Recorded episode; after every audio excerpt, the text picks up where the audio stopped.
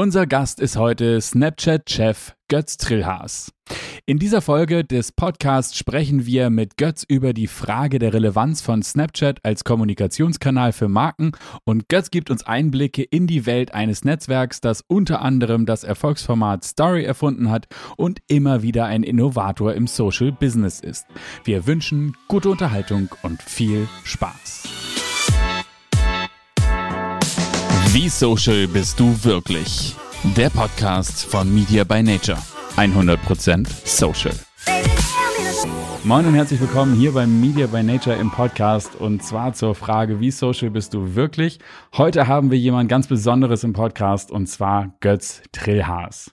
Er ist Managing Director, aber das wollen wir gar nicht selber erzählen, sondern das sollst ja du erzählen. Also herzlich willkommen, Götz. Danke, dass du dir die Zeit genommen hast und vielleicht magst du zweieinhalb Sätze zu dir erzählen, bevor, das hört sich ja immer nicht gut an, wenn ich das sage. Sag mal, wer bist du? Moin, moin, ihr beiden. Hi Jan, hi Hauke.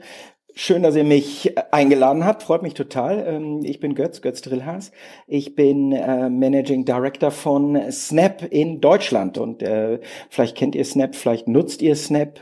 Das ist eine Social-Plattform. Ähm, und ich bin vor anderthalb Jahren bei Snap eingestiegen und kümmere mich um das Geschäft von unserem US-Unternehmen in Deutschland. Sehr, sehr spannend. Äh, Gibt es vielleicht noch irgendwie eine, so eine Sache, die dich als Mensch mehr anfassbar macht? Gibt es so eine Vorliebe oder so? Wir haben gerade schon festgestellt, wir sind in Hamburg fast Nachbarn. Ah, ich bin, äh, obwohl ich Westfale bin, bin ich seit über 20 Jahren hier und ähm, äh, total eingenordet und äh, und ich liebe äh, liebe den Norden, ich liebe Hamburg. Ich bin damals äh, mit dem Zug über die ähm, äh, über die Lombardbrücke gefahren. Äh, wer das in, in Hamburg kennt, da fährt man vom Hauptbahnhof zum Dammtor und da sieht man links und rechts die Binnen und die Außenalster und habe ich mir damals gesagt, in die Stadt möchte ich mal ziehen. Ähm, ich bin seit 1999 im Digitalgeschäft, also so richtig ein Dinosaurier, wer es noch kennt, bei Lycos früher, das war ähm, äh, die Suchmaschine mit dem Hund, die gibt's heute schon gar nicht mehr. In der Zwischenzeit hat sich eine Menge getan. Damals haben wir wirklich Banners und Pop-up verkauft äh, und heute ist das Geschäft natürlich was ganz anderes und äh, aber seit 99 in der Branche immer schon in Hamburg gewesen und ja genau, das ist meine Passion. Und erklärt auch wunderbar, was du hier in diesem Podcast machst, nämlich geht es darum, dass wir das Bewusstsein für mehr Social Media Know-how bei den Werbetreibenden in Deutschland schärfen wollen und das Thema Kollaboration so ein bisschen stärken und deshalb auch die Frage im digitalen Marketing, äh, wie social bist du? Und Jan ist auch hier. Moin Jan. Jan ist Co-Founder von Media by Nature, den Jungs, die hier den Podcast überhaupt ins Leben rufen. Die Frage ist so fein ziseliert. Erzähl mal, Jan. Wie, wie genau verstehen wir die Frage? Die ist ja so ein bisschen kryptisch, kommt sie daher, aber vielleicht für alle, die, die es verstehen wollen, erzähl mal. Genau, erstmal moin Hauke, moin Götz, schön, dass du da bist, freut mich. Ja, die, die, die ist äh, auf den ersten Blick vielleicht ein bisschen kryptisch, ähm, aber das erklärt sich eigentlich relativ leicht, glaube ich. Ähm, also genau, wie social bist du wirklich, heißt unser, unser Content-Projekt. Wir wollen sozusagen damit eine Plattform erschaffen und möchten genau zwei Themen durchleuchten oder eben halt die, den Diskurs ähm, hier erstellen. Das ist eben halt ähm, äh, in dem Wort oder in dem, in dem Claim, sage ich jetzt mal, wie social bist du wirklich, steckt das Wort social. Und social hat sozusagen eine kleine Doppeldeutigkeit. Das eine Social im Sinne von ähm, wie kollaborativ bist du, ne? Also äh, und das andere Thema ist eben halt wie ist deine Social Media Fitness oder wie ist dein Social Media Know-how. Äh, das ist eben halt eine Sache, die uns als Social Media Agentur sehr umtreibt diese Frage, weil wir seit Jahren sozusagen ja an der an der Front kämpfen und eben halt versuchen Social Media als einen wirklich echten äh, vernünftigen Kommunikations- und Marketingkanal zu etablieren. Ähm, also wir sind natürlich auch nur ein Player von vielen, aber ich glaube, wir haben da schon eben halt ein bisschen die, oder halten so ein bisschen die Fahnen hoch. Und was wir eben halt gemerkt haben, dass dieses unfassbare Potenzial mit der, äh, in, den, in den Dialog mit der Zielgruppe zu treten, dass das im Prinzip eigentlich flächendeckend kaum ausgenutzt wird. Und äh, wir als ähm, als ich sag mal noch Startup, also wir sind mittlerweile jetzt auch äh, nicht mehr nicht mehr der nicht mehr ein halbes Jahr oder so alt, aber zumindest noch immer äh, ein junges Unternehmen. Und ähm, ja, wir kämpfen eben halt dafür, diese beiden Dinge ähm, eben halt hochzuhalten. Und das Kollaborative ist eben halt eine tatsächlich sehr wichtige Sache, weil wir sozusagen ja häufig in einem Agenturkonstrukt äh, eingebettet sind, also es gibt halt eben den Kunden auf der einen Seite oder Dienstleisterkonstrukt, es gibt den äh, das Dienstleisternetzwerk auf der anderen Seite, da gehören wir eben auch zu. Und und deswegen sehr spannend, dass Götz da ist. Und es gibt ja auch noch die Plattform logischerweise, auf denen wir äh, werben, auf denen wir kommunizieren, also im, ähm, sozusagen im Sinne des Kunden. Das ist eben halt spannend, äh, da heute die Plattform sich zu hören. Jetzt habe ich viel zu lange geredet. Jetzt möchte ich mal gerne Götz fragen, wie social bist du wirklich? Einmal im Sinne von, wie kollaborativ bist du? Wie wichtig ist das für euch, intern, extern? Und äh, eure Social Media Fitness ist natürlich äh, unbestritten, weil ihr selber eine Plattform seid, aber dennoch schön zu hören, sozusagen aus dem Inneren heraus, wie du das Thema siehst, ähm, die Social Media Fitness in Deutschland. Mhm. Mit dem Satz hast du mich ja auch eingeladen. Äh, äh, wie sozial bist du oder wie social bist du? Und das hat mich eben auch neugierig gemacht. Äh, hat einen auch selber nochmal drüber nachdenken lassen, wie social ist man denn eigentlich? Ähm, ich möchte das ein bisschen vielschichtig äh, äh beantworten, äh, wenn ihr mir das erlaubt. Also ich glaube, da draußen in dieser pandemischen Zeit merken wir alle, wie wie uns diese sozialen Kontakte fehlen. Also ich muss ehrlich sagen, ich leide da sehr drunter. Ich bin ein sehr sozialer Mensch und dieses sich nicht treffen können, ähm, äh, die Nähe nicht herzustellen, das tut mir weh und das, das merke ich, dass mir das sehr, sehr fehlt und ich hoffe, dass diese Zeiten sehr schnell wieder rumgehen und da merkt man schon, man ist sehr sozial. Ich bin auch sehr outgoing, ich bin auch sehr extrovertiert. Da ist man natürlich default, bei, bei Default schon mal sehr sozial. Ähm, das, das fehlt mir. Nummer eins. Nummer zwei, wenn ich so mein ähm, persönliches Mediaverhalten äh, analysiere, dann ist, glaube ich, morgens das Erste, was ich tue, ist mein Handy äh, zu nehmen. Meine Frau liegt noch neben mir und schläft und ich check schon mal meine Social Media Accounts. Und das ist ja so, dass am Leben teilnehmen, äh, äh, Instagram zu checken, äh, was passiert auf Snap. Einmal durchgehen. Das ist, glaube ich, so der, die erste Routine des Morgen. Ähm, äh, ich bin 49, werde ich nächste Woche. Äh, ich habe immer versucht, alle Plattformen zu verstehen. Nutzt man alle intensiv? Nein, sicher nicht. Man hat irgendwann seine Plattform gefunden, die einem nativ nah sind und mit denen es Spaß macht, zu, äh, sie zu nutzen. Aber ich glaube, verstehen muss man es immer. Und ich glaube, das ist auch so ein bisschen der Punkt für Marketeers, wie wichtig es ist, zu verstehen, was da draußen passiert. Man kann sich Themen nicht verschließen. Und da gibt es Spezialisten, du hast das gerade angesprochen, da gibt es Agenturen, die sich mit dem Thema auseinanderkennen, auseinandersetzen und die sich damit auskennen. Und die sollte man sich auch an die Seite stellen. Ähm, äh, man braucht Spezialisten dafür, aber man muss verstehen, was da draußen passiert. Was so ein bisschen meine, meine Passion aus dem Businessbereich ist, ich verstehe immer noch nicht, dass die äh, Werberevenues nicht den Eyeballs folgen. Also was will ich damit sagen? Äh, man selber kann sich ja analysieren, wie viel Fernseh guckt man, wie viel Zeitschriften, Zeitungen nimmt man noch in die Hand und welche Rolle spielt das Handy und welche Rolle spielen die Social Media. Und da ist natürlich ganz klar ein, ein Hang zu Social Media, aber viele Marketeers sind immer noch der Meinung, dass die Werbegelder im TV, im Print besser aufgehoben sind. Und da bin ich ein ganz, ganz großer Verfechter davon. Geht dahin, wo die Eyeballs sind. Geht dahin, wo die, wo die User sind.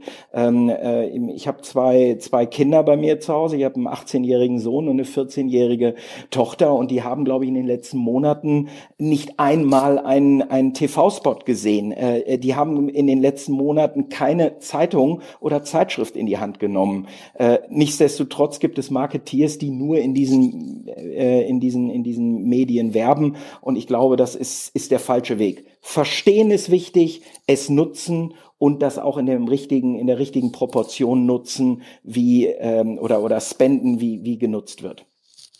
Genau, finde ich finde ich gut.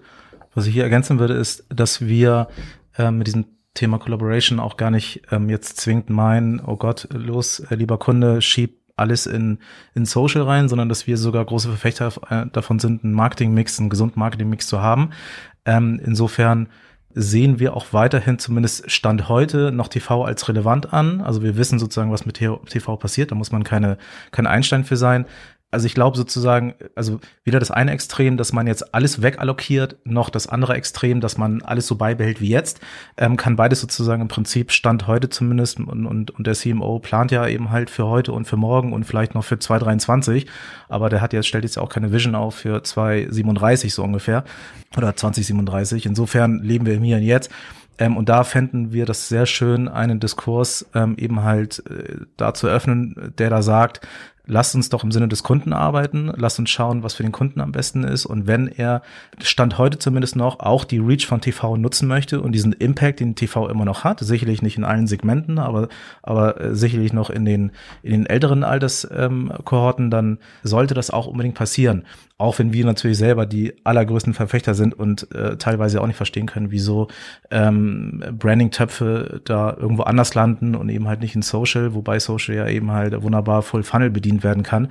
Genau, da wäre so meine Frage, was, wie du aus der Sicht des Plattformbetreibers, sage ich jetzt mal, ja, mhm. zumindest hier in Deutschland, die ja viel im, im, Kontakt stehst mit Vermarktern, mit Agenturen, aber eben halt auch mit Marken. Wie fühlst du deren Sicht auf die Thematik? Wie viel Brandbudget schiebe ich äh, in die Social-Plattform? Ob überhaupt, ja, nein, oder ist es nur Performance? Was sind so deine ähm, Erfahrungen in der, in der Kommunikation mit all diesen Stakeholdern um euch herum? Also, wir arbeiten mit allen zusammen. Das sind die Mediaagenturen, das sind die Kreativagenturen, äh, ähm, strategische Agenturen, Kunden selbst. Ähm, und da ist natürlich jede Beziehung ist da irgendwo anders. Ich glaube, man, man braucht eine klare Strategie, wie man, wie man mit all diesen Medien umgeht, wie man sie bedient. Und du hast vollkommen recht. Ähm, äh, da, da, gibt es kein Schwarz, da gibt es kein Weiß, sondern das muss ein Mix sein. Äh, und, und der Mix muss voll gespielt werden. Und Social spielt eine Riesenrolle da drin. Und äh, Social ist auch immer wieder so, dass der, der, der Ausgangspunkt allem, äh, das Zuhören äh, der, der Konsumenten ist, ist extrem wichtig. Und haben Marketeers die Möglichkeit oder hören die zu? Hören die wirklich zu? Was passiert denn? Was wird über meine Marke gesprochen? Und ich glaube, das ist ein ganz wichtiger Faktor, äh, den man aus Social rausziehen kann, aber auch rausziehen sollte äh, und das auf keinen Fall äh, vernachlässigen sollte.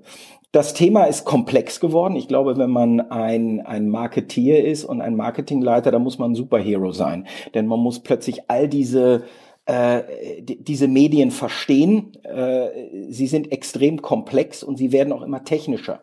Und, und das macht die Sache so, so schwierig. Und das bringt häufig auch so ein bisschen Widerstand gegenüber etwas, was man vielleicht nicht kennt. Und deshalb bin ich immer der Meinung, man braucht Partner an seiner Seite. Und deshalb ist dieses Ökosystem mit Mediaagenturen, mit Kreativ, mit Social-Agenturen zusammenzuspielen wahnsinnig wichtig, weil man die Besten an seiner Seite hat. Diesen Superhero, den wird's geben, aber nicht jeder ist in der Lage, so ein Superhero zu sein. Und man hat irgendwo seine Schwächen. Aber man darf nicht Social vernachlässigen, weil man sich in diesem Bereich nicht richtig auskennt. Das wäre sträflich. Götz, du sprachst eben von, ähm, von Komplexität, von steigender Komplexität. Das erkennen ja auch wir, also die in, im Handling sozusagen der, der, der ganzen Plattform, äh, Snap, äh, Instagram, Facebook, TikTok und Co. Da muss man überhaupt erstmal Schritt halten. Jetzt haben wir hier dich als Experten sitzen und würden dich natürlich gerne fragen, wie man denn als Marketeer Snap nutzt, richtig nutzt vor allem, um eben halt so ein bisschen Licht ins Dunkle zu bringen und diesem Thema Komplexität ein bisschen, äh, das, äh, das Thema Komplexität ein bisschen reduziert. Also ich glaube, äh, Komplex und Snap äh, äh, sind da eher ein Widerspruch. Ähm, äh, ich glaube, wir sind eine sehr einfache Plattform für Advertiser zu nutzen. Ähm, vielleicht lasse mich einmal ganz kurz erklären, was so Snap überhaupt ist. Und ich würde das mal zusammenfassen, ist, wir sind die Plattform, auf der die Generation Z sich connecten. Ähm, wir sind eine Social-Plattform, wir sind nicht Social Media. Bei uns findet kein User-Generated Content statt, sondern wir sind die Plattform, wo sich Freunde miteinander connecten und austauschen. Äh, bei uns hat man nicht äh, hunderte von Followern, sondern bei uns hat man die 30 engsten Freunde, mit denen man kommuniziert. Bei uns sind in erster Linie die Generation äh, Z zu finden. Das sind die 13 bis 24-Jährigen. 80 Prozent der deutschen 13 bis 24-Jährigen sind auf unserer Plattform. Aber, um da vielleicht so einen, so einen Mythos mal zu brechen, 80 Prozent unserer Nutzer sind über 18 Jahre. Die sind also in dem ähm, äh, Alter, die, der, das für Marketeers in der, in der Regel sehr, sehr interessant ist. Wir sind extrem brand safe, äh, weil alles, was auf unserer Plattform passiert, kuratiert ist. Also für Marken gerade in diesem Kontext ähm, Stop Hate for Profit natürlich wahnsinnig wichtig, dass man als Marke dort erscheint, wo man eben auch das Vertrauen hat. Und wir haben keine Eitelkeitsmetriken. Also auf unserer Plattform gibt es keine Likes, es gibt keine Shares, es gibt keine Comments. Das unterscheidet uns so ein bisschen von anderen Plattformen. Um jetzt zurückzukommen, so wie können Marketeers unsere Plattform nutzen? Wir haben vertikales Video erfunden. Also Stories ist eine Erfindung von Snap und all das, was man auf anderen Plattformen macht, kann man auch auf unserer Plattform machen. Also Story Ads, Snap Ads, vertikales Video, das ist, das findet auf unserer Plattform statt. Hier erreicht man eben die Generation Z. Und ein ganz wichtiges neues Feld, ähm, was nicht neu ist, aber aus der Nische herausgekommen ist, ist, wir sind absolute Leader in Augmented Reality. Und das war vielleicht noch so vom Jahr bis, bis zur Pandemie so ein bisschen eine Nische Augmented Reality. Und es ist gänzlich aus der Nische in den Mainstream reingekommen, weil viele Branchen jetzt damit die Möglichkeit sehen, mit ihrem Konsumenten in Kontakt zu treten. Ich gebe dir mal das schöne Beispiel in der Beauty-Industrie. Äh, äh, meine Tochter, die geht in, normalerweise in einen Drogeriemarkt und probiert Lippenstifte aus, probiert Cremes aus. Das geht heute überhaupt nicht mehr und das wird es auch nie wieder geben. Diese Produkte, die werden verpackt und versiegelt sein, die wird man nicht mehr aufmachen können. Aber wie schafft es denn ein Beauty-Unternehmen plötzlich seinen Lippenstift an die Frau zu bringen und das erlebbar zu machen. Und das funktioniert heute über Augmented Reality, absolut seamless. Wir sind führend und Vorreiter in dieser Technologie und alles, was Try-on ist, also gerade solche Beauty-Produkte auszuprobieren, Klamotten auszuprobieren, Schuhe virtuell anzuprobieren, das funktioniert gerade exzellent auf unserer Plattform in dieser Zeit. Marketeers haben das verstanden, die investieren jetzt in diese Technologie, die wollen sie verstehen, nutzen und deshalb so als Antwort, klare Antwort darauf, wie können Marketeers das nutzen? Augmented Reality ist ein, ein ganz tolles, äh, eine ganz tolle Technologie, mit dem Konsumenten in Kontakt zu treten und Produkte erlebbar zu machen. Wahnsinnig interessant. Kannst du uns erklären, also ähm, wie, wie, gib uns mal ein Beispiel, wie genau läuft das ab? Also äh, Beispiel Nummer eins aus dem Beauty-Bereich. Gerade die ganzen großen Beauty-Unternehmen nutzen das. Äh, du nutzt Augmented Reality in Form einer Linse, die sogar als Creator du selber kreieren kannst. Ähm, diese, diese Linse und du stellst dem Konsumenten in einer in einer ähm, äh, Frontkamera diese Lippenstifte zur Verfügung. Man klickt drauf und die Lippenstifte werden automatisch oder Mascara auf Augen, auf Lippen aufprojiziert und du kannst ausprobieren, welcher Lippenstift sieht denn bei mir und meinem Hauttyp am besten aus.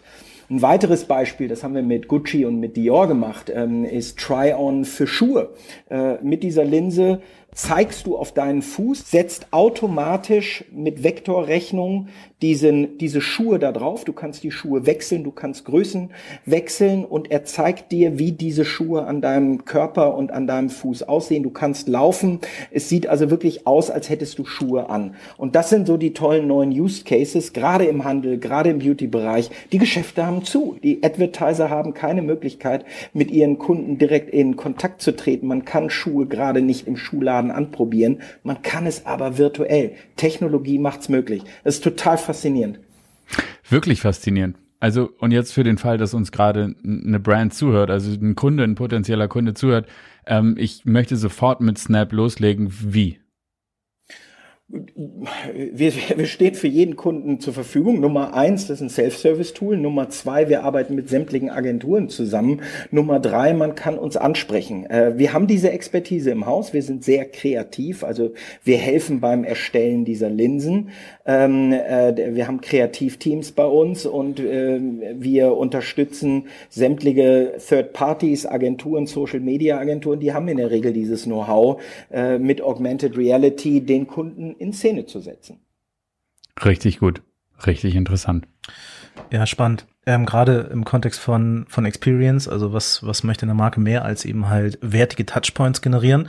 Meine Frage an dich wäre, diesen, diesen AR-Filter, den, wie bettet ihr den ein oder wie, wie seht ihr diese, diese Art von Experience mit dem, äh, mit dem Endkunden Kontext des Marketing Funnels? Ist es für euch eine Upper Funnel äh? Ist es, gibt es dann auch technisch die Möglichkeit, den Kauf ähm, aus diesen Filtern heraus zu forcieren? Kannst du das vielleicht nochmal den Zuhörern ein bisschen, ein bisschen schildern, wie man von Experience hin zu einem, zum Beispiel zu einem Kauf gelangt?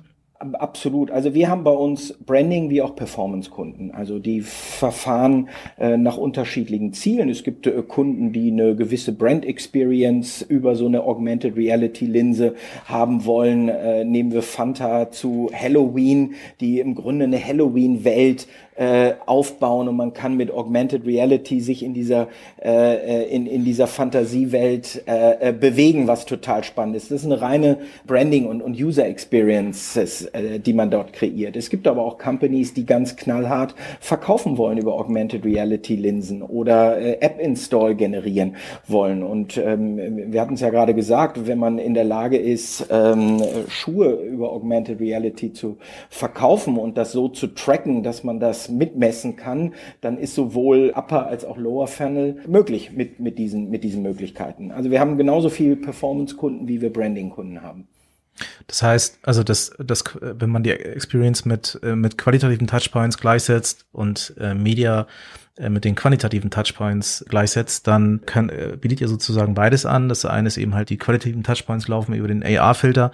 Ähm, und wenn wir jetzt mal auf die Media zu sprechen kommen, also das ist bei euch ja auch im Self-Service möglich. Kannst du da vielleicht mal dazu sagen, wie man, wie ich jetzt sozusagen at scale in die Zielgruppe reingehe, wenn ich eine Marke bin und eben halt nicht nur äh, ein kleines Segment von äh, 10.000 Heavy-Usern erreichen möchte, sondern eben halt diesen AR-Filter deutschlandweit verbreiten möchte. Wie ist das ähm, verknüpft, äh, die Technologie mit, äh, mit Paid Social? Also ähm, wir arbeiten da wie andere große US-Tech-Unternehmen. Wir haben Ad-Manager. Äh, ähm, alles kann man automatisch und äh, im Self-Service selber machen. Äh, man kann hier ganz klar segmentieren, man kann Zielgruppen äh, zusammenstellen und man kann ganz spitz auf diese Zielgruppen Werbung ausspielen. Auf der anderen Seite, äh, wir haben auch ein sehr demokratisches Tool. Das sind unsere Lens Creator und Bitmoji Kits.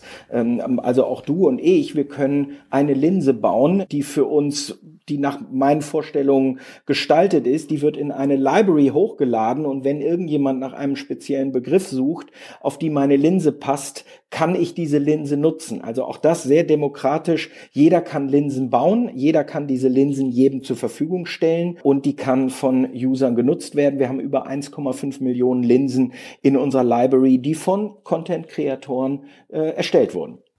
Wenn ich meine Linse pushen will, also ich bin jetzt ein Brand, wie pushe ich meine Linse? Dann tust du das schon auch über, ähm, äh, über Werbung. Ähm, äh, Linsen pushen funktioniert bei uns insofern, als dass du entweder Reach and Frequency oder eine nationale Platzierung buchst. Dann bist du an einem Tag in dem Linsenkarussell mit deiner gebrandeten Linse zu sehen und äh, die, die Nutzer interagieren mit dieser Linse. Äh, wir haben über 13 Millionen Reach auf unserer Plattform, also da ist schon richtig Wumms dahinter.